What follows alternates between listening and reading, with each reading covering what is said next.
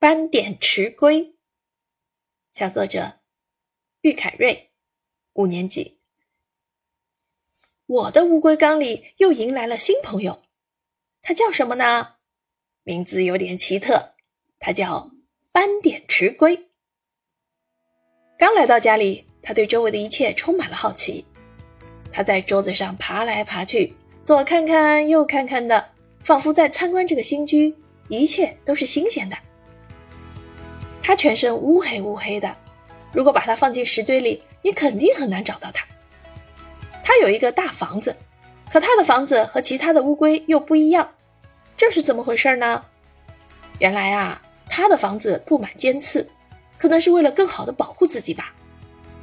它的身上还有很多白色的斑点，像星星一样，这可能也是它名字的由来吧。我观察完它，快去找你的新朋友吧。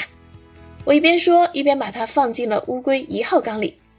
它可能不喜欢这里，焦急的在里面横冲直撞的，把其他的小乌龟撞得晕头转向。我只好把它放进了我的乌龟二号缸里。这里面的可都不是善茬，几只凶猛的大乌龟都在这里虎视眈眈地看着它。可是它初生牛犊不怕虎，一进乌龟缸里就盯上了一条小鱼。对面的墨西哥蛋龟也看上了这条小鱼，看到猎物的他们一起冲了上去。眼疾手快的斑点池龟先一步咬住了小鱼的头，墨西哥蛋龟则咬住了小鱼的尾巴。一场抢鱼大战即将开始。两只乌龟咬住猎物，互相都不退让，各自咬住猎物不松口。小鱼被咬得已经流血了。这时，斑点池龟使出全力。想把小鱼从墨西哥蛋龟的嘴里拽出来，可是墨西哥蛋龟尖利的牙齿已经咬住鱼尾巴很深了。突然的用力一击没有成功，斑点池龟灵机一动，故意松了松劲儿，朝墨西哥蛋龟挪了挪。这一挪让墨西哥蛋龟放松了警惕。只见斑点池龟闪电一击，迅猛地扯了一下鱼头，刚好把猎物从墨西哥蛋龟嘴巴扯了出去。